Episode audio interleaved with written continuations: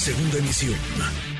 Manuel López San Martín, en MBS Noticias esta situación, qué es lo que pasa, cuál es el escenario, de qué tamaño el personaje, esto ha ocurrido con otros. Le agradezco estos minutos al periodista Ricardo Ravelo, experto en temas de seguridad y narcotráfico. Gracias Ricardo, buenas tardes. Buenas tardes, a la orden. Gracias por platicar con nosotros. Eh, ¿Cómo tomar esta pues hasta ahora, digamos, eh, información difusa o desinformación sobre la situación de Edgar Valdés Villarreal. Hace años nos preguntábamos de qué se reía la Barbie, ahora nos preguntamos dónde está la Barbie, Ricardo.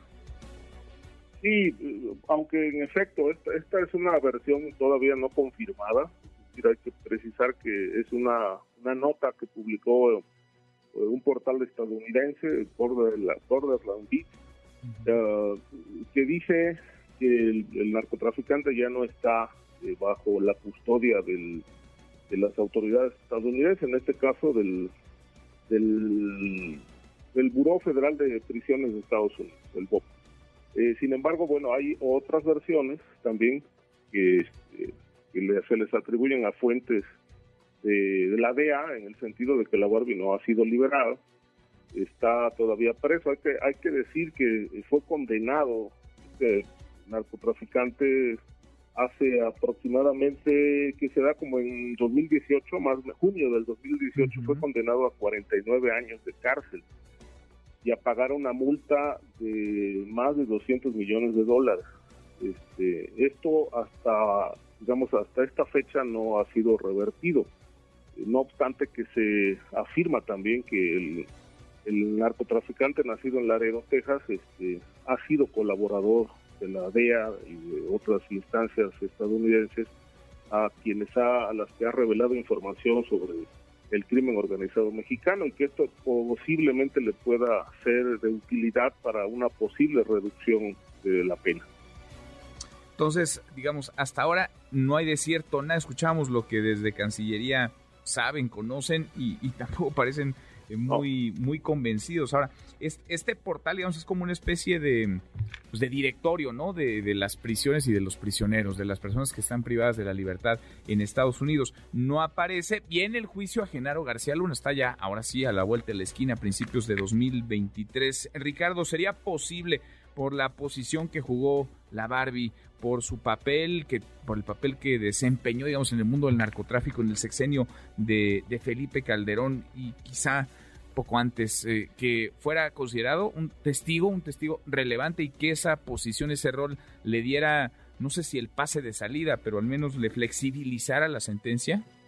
Es posible que sí, incluso no, no se descarta que él haya colaborado con las autoridades eh, para aportar información sobre las, los vínculos de García Luna y de Felipe Calderón con el crimen organizado. Eh, hay que recordar que más o menos después, él, él fue detenido en 2010 eh, en, los límites del Estado de México y Morelos.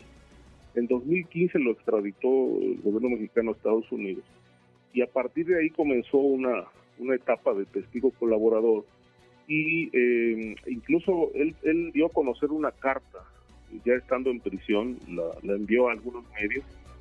Eh, tengo entendido que, este, que esta carta la, se la entregó, bueno, se la envió también a la periodista Anabel Hernández, en, la que, en la que le narra detalles de reuniones que habría sostenido Calderón y García Luna con narcotraficantes mexicanos, en particular del cártel de Sinaloa.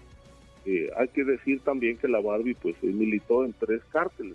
El primero estuvo con el cártel del Golfo, prácticamente ahí empezó su, carrera delictiva con los Zetas. Eh, ellos ellos se, afincaron mucho tiempo en Guerrero cuando formaba parte de este grupo, sirvió a los Beltrán Leiva y después a Sinaloa. Entonces conocía muy bien estos entretelones de gente del cártel de Sinaloa y sus relaciones con el, personajes del poder político. Entonces yo no dudo que, que, que de la Barrio pueda ser, o sea, ya un testigo colaborador relevante, un testigo importantísimo en el juicio contra Genaro García Luna, que como bien dice, se va, se va a llevar a cabo en enero del año entrante. Pues vamos, vamos a ver, ojalá se, se confirme o se descarte esto para tener certeza de lo que pueda venir. Por lo pronto sí es pieza angular, Edgar Valdés Ed Villarreal y está ya en su antesala el juicio a García, a García Luna. Ricardo, gracias, muchas gracias como siempre. No, a ti, muchas gracias. gracias, muy buenas tardes. MBS Noticias.